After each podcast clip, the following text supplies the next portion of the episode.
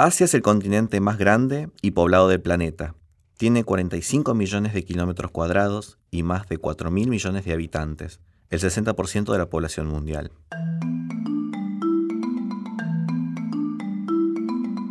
En Asia nacieron algunos de los primeros estados organizados hace miles de años y hoy conviven los más increíbles adelantos tecnológicos con pueblos que aún viven como en los tiempos de imperios y nomadismo. Es el mayor productor global de alimentos, pero también el mayor consumidor. Muchos de los países, con centenares o incluso miles de millones de habitantes, no producen todo lo que necesitan para alimentar a su población. Por eso, son un mercado que atrae al resto de los países del mundo. Son incontables la cantidad de idiomas, nacionalidades y religiones que se practican. Es una tierra de inmensa diversidad cultural, étnica y política, aunque no siempre acompañada de tolerancia. Entonces, si es un continente tan grande, poblado, diverso y heterogéneo, ¿de qué hablamos cuando hablamos de Asia? Soy Max Popse y te cuento Asia.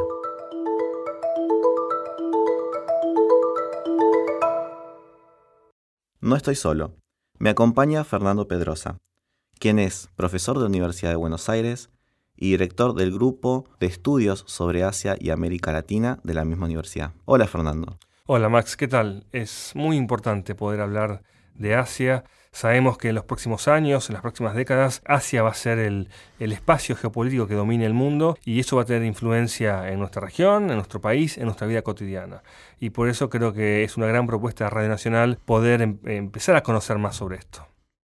Antes de pensar en todo lo que no sabemos sobre Asia, pisemos sobre tierra firme y repasemos los puntos en común. Bueno, eh, los occidentales de asiáticos tenemos muchas cosas, eh, empezando por sistemas de escritura que vienen de Asia. Ella es Cecilia Noche, investigadora del Grupo de Estudios sobre Asia y América Latina de la Universidad de Buenos Aires y becaria de investigación para doctorado en ciencias sociales. Sistemas de, para contar, sistemas matemáticos que vienen de Asia, e inclusive tenemos dioses asiáticos.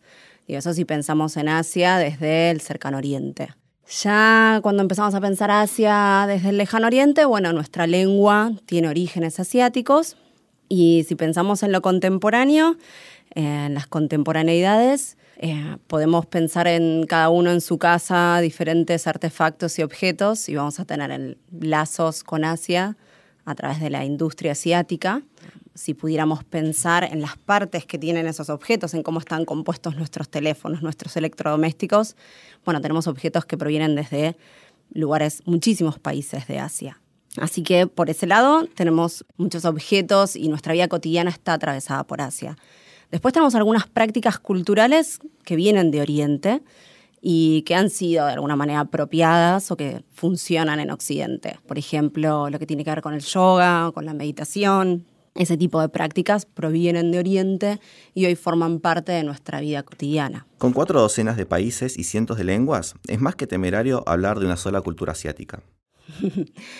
No, no hay una cultura asiática, de la misma manera que no hay una cultura latinoamericana. Eh, pero creo que en Asia todavía más eh, la característica principal de Asia, si lo pensamos al continente completo, es la heterogeneidad.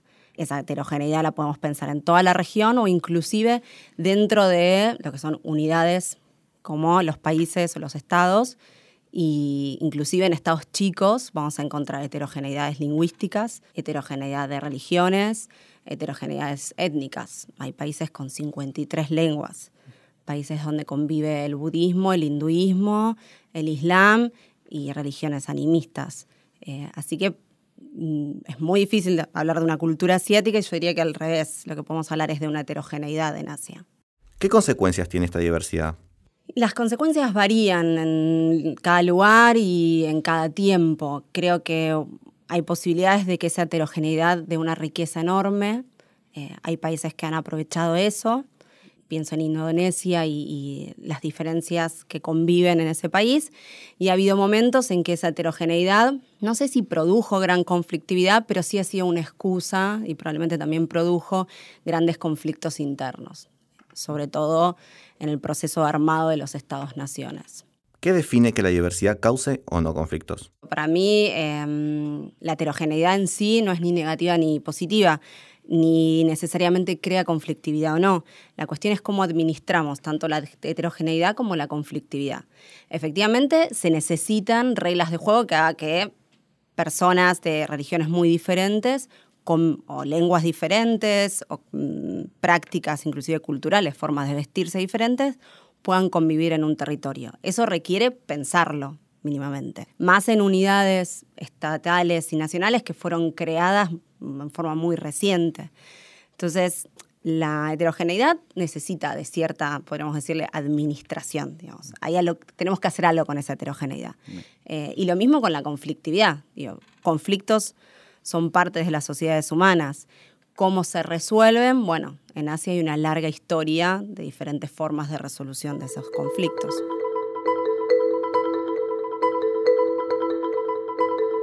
Pero lo más destacable de Asia hoy en día es el lugar clave que ocupará en el siglo XXI. Como ya pasó en otros momentos de la historia, el poder mundial se está trasladando de Occidente a Oriente. Eh, parecería cliché decir que el siglo XIX fue un siglo inglés, el siglo XX fue un siglo de Estados Unidos y una rivalidad de Estados Unidos, lo que es soviético. El siglo XXI básicamente vemos que va a tener Asia como un protagonista hegemónico y, un, y una posición hegemónica eh, en el escenario internacional. Ella es Luciana Micha, directora del Centro de Estudios de Política Internacional de la UBA. Tanto en la parte estratégica como en la parte económica, hasta inclusive en la parte cultural. Creo que toda la región se está ampliando, abriendo, comunicándose y entrando a, las bases mismas de Occidente. Eh, creo que una de las posiciones que tiene Asia hoy es ser uno de los posibles hegemones del siglo XXI. Se está constituyendo en eso, sin duda. Hay proyecciones que hablan de cómo será el mundo en el año 2050, y en todas Asia ocupa un lugar central. Según la consultora PricewaterhouseCoopers, seis de las siete economías más avanzadas van a ser países llamados hoy emergentes, como China, India o Indonesia. Otros estudios también incorporan a Singapur, Hong Kong, Taiwán y Corea del Sur. Pero no todo es economía ni buenas noticias. Las sociedades van a cambiar profundamente.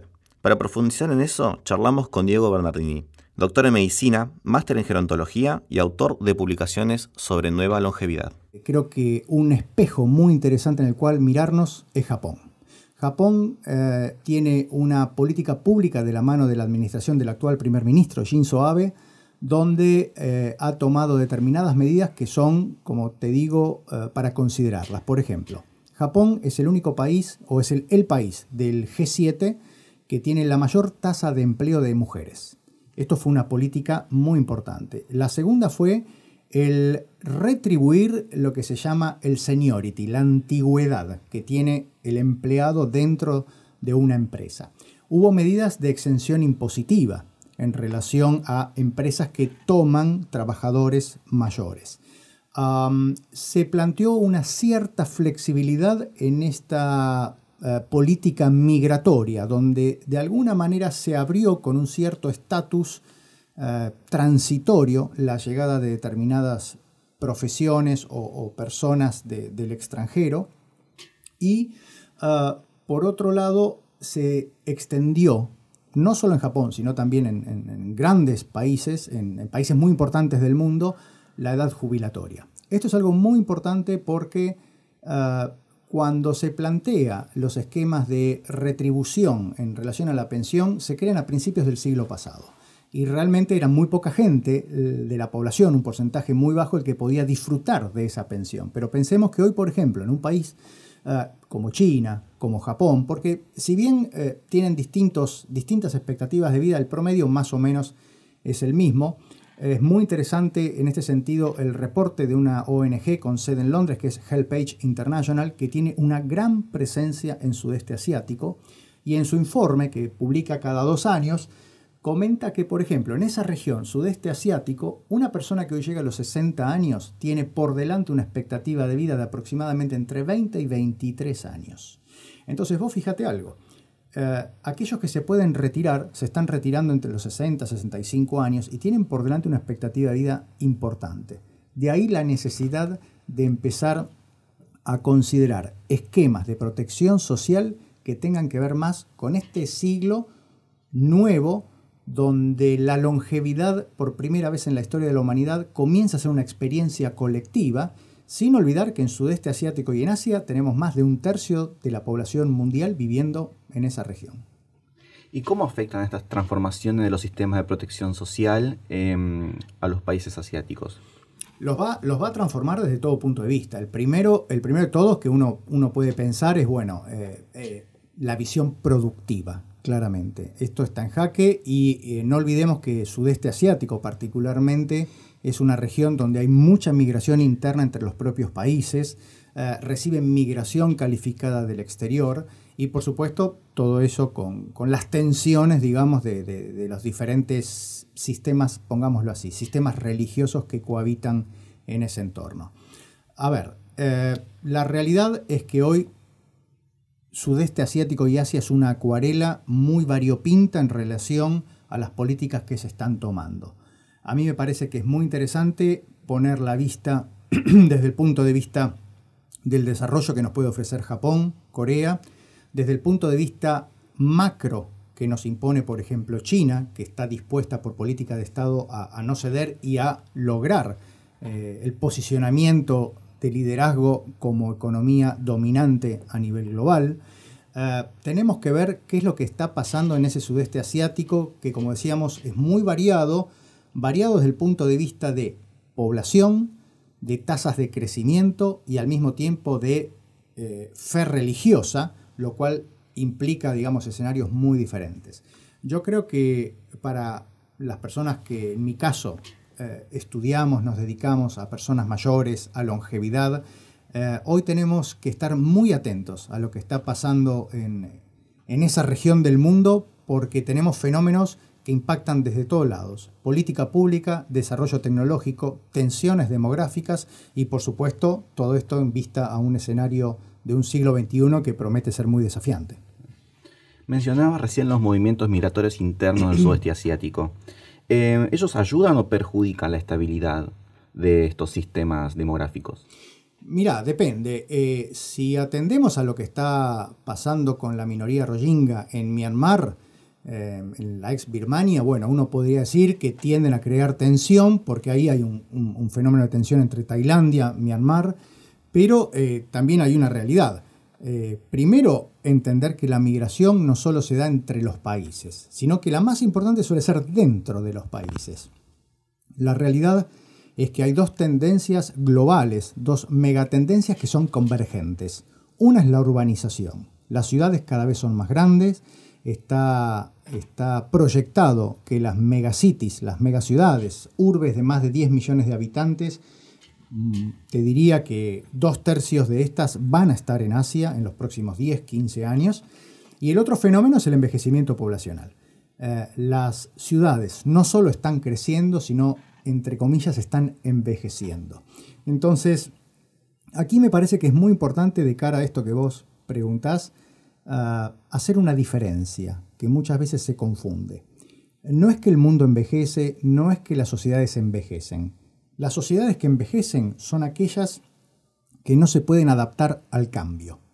Y nosotros hoy lo que estamos viendo es que necesitamos adaptar nuestras ciudades y nuestra política pública a un cambio que va a ser uno, como se dice en inglés, uno de los grandes drivers de las próximas tres décadas, que es el, proceso de, envejecimiento, de transición demográfica. Entonces, diferenciar lo que es la migración interna del campo a la ciudad y, por supuesto, después la migración ah, entre países, sin olvidar que la migración es un derecho humano, que la migración tiene que ver con ejercer la libertad, con la libertad, perdón, y también con la búsqueda de opciones, de posibilidades, de ventajas y por supuesto de oportunidades.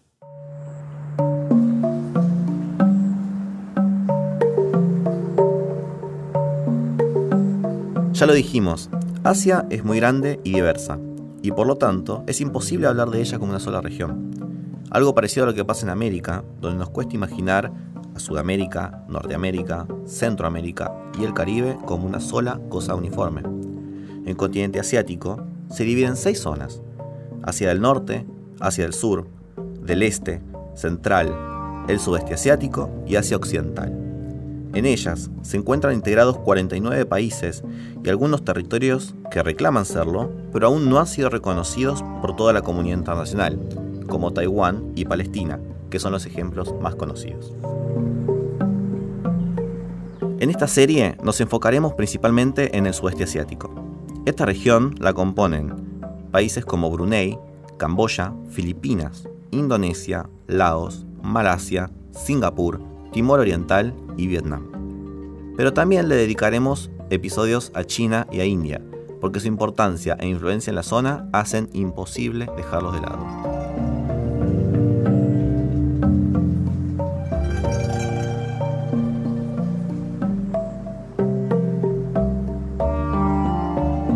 Los 10 países que integran el sudeste asiático son un conjunto que solo tienen en común las diferencias. Hay países enormes, como Tailandia, y otros diminutos, como Brunei. Algunos son insulares, como Indonesia y Filipinas, y otros continentales, como Myanmar y Laos. Malasia, en tanto, es insular y continental, y Singapur es una ciudad-estado, apenas tres veces más grande que la ciudad de Buenos Aires. Filipinas está integrada por 7.000 islas, e Indonesia está bajo amenaza constante de terremotos, volcanes y tsunamis. La historia de estos países se remonta miles de años. La capital de Vietnam, Hanoi, tiene más de 5.000 años, pero Naypyidaw, la de Myanmar, apenas tiene más de una década. Muchos de los países del sudeste asiático han sido importantes imperios en el pasado, como los Khmer en lo que hoy es Camboya. La historia antigua está repleta de violencia y conquistas, pero el siglo XX no ha sido más pacífico. El sudeste asiático fue el escenario de uno de los conflictos armados paradigmáticos de la historia reciente, la Guerra de Vietnam, transcurrida entre los años 60 y 70. La guerra se desarrolló fundamentalmente en territorio vietnamita, pero también alcanzó de manera significativa a Camboya y a Laos. Aquí de vuelta, Cecilia Noche. La guerra de Vietnam se convirtió en algo así como un símbolo eh, de un movimiento, primero fue un movimiento estudiantil de rebeldía, pero después fue un movimiento generacional. En algún punto la guerra simbolizó todo lo que estaba, mm, todo lo corroído de un sistema que además se identificaba con la generación anterior, eh, los estudiantes, aquellos que peleaban por la, la liberalización del sexo, la liberalización de las drogas, las feministas, confluían, bueno, la música popular, el rock, confluían en su rechazo a Vietnam. Digo, cada uno tenía su agenda particular, pero Vietnam era el símbolo que unificaba todo ese movimiento y que a fin de cuentas, digo, la percepción generacional, la generación anterior a ese movimiento, digo, la generación de los años 50 en Estados Unidos y la que le sigue hablan idiomas totalmente diferentes. Y en gran medida lo que logró esa identidad del movimiento estudiantil de la década del 60 y la década del 70 fue la guerra de Vietnam, fue oponerse a la guerra. Y eso además de Estados Unidos se trasladó a través de los movimientos estudiantiles a Europa y de las élites intelectuales, si querés, pero además a través de la música y del rock especialmente, se trasladó a, hasta estas latitudes. Los jóvenes de pelos largos acá también se oponían a Vietnam. No teníamos nada que ver, pero esa identidad traspasó lo que sucedía en las élites intelectuales. Ir a un, a un concierto de rock, a un recital de rock, era también una manifestación política contra Vietnam y después podías agregarle a favor de la minifalda, a favor de la marihuana, no sé, cada uno le agregaba su condimento. Los sistemas de gobierno también son diversos. Vietnam y Laos son gobernados por un partido único comunista. En cambio, Tailandia un militar es el primer ministro, y en Malasia su primer ministro tiene 94 años. Algunos países tienen reyes, otros sultanes, pero en todos existen importantes minorías étnicas. En Malasia, los de origen chino son una minoría importante, pero en Singapur son la mayoría.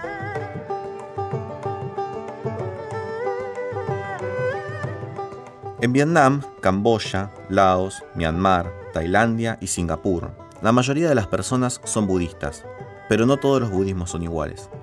En Indonesia, Malasia y Brunei, en cambio, son musulmanes, y en Filipinas y en Timor Oriental son católicos.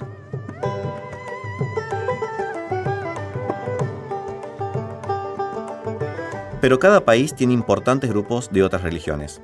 Generalmente esta convivencia es tensa, con demandas cruzadas, pero pacífica, lo cual hace de esta región un modelo de coexistencia interétnica. Pero también hay cuestiones no resueltas, y a veces sectores minoritarios son víctimas de violencia y discriminación, y la violencia armada es la norma, como en Myanmar.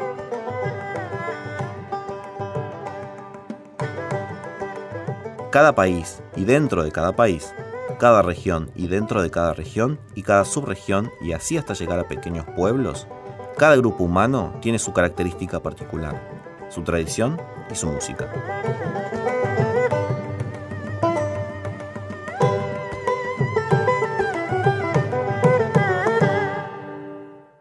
Fernando, de todo esto, ¿qué podemos concluir? Bueno, estamos en un proceso de cambio mundial. Durante todo el siglo XX, siglo XXI, vivimos bajo la, influencia de, Estados Unidos, de Occidente, con quien compartimos eh, raíces ideológicas, eh, políticas, constitucionales, federales, sistema de gobierno, incluso una base lingüística. Sin embargo, nunca nos conocimos muy bien con los norteamericanos y siempre tuvimos relaciones complicadas, conflictivas. Eh, y ahora va a cambiar, ahora vamos a, un mundo en el que Asia va a ser la dominante. Imaginemos, no, ya no tenemos ninguna eh, raíz común, ¿no? ni religiosa, ni lingüística, ni cultural. Tenemos que prepararnos para conocerlos y para que nos conozcan.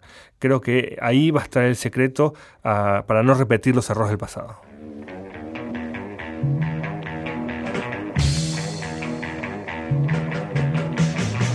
Hasta acá el primer episodio de Te Cuento Asia. En los próximos conoceremos cada país en profundidad. En la producción estuvieron Marta Villar, Diego Mins y Mariana Antonianzas. En la operación técnica, Diego Rodríguez, Ignacio Guglielmi y Fabián Panizzi. En la conducción, Max Popse y Fernando Pedrosa. Para escuchar más podcasts de Radio Nacional, búscanos en Spotify, Apple Podcast y en www.radionacional.com.ar.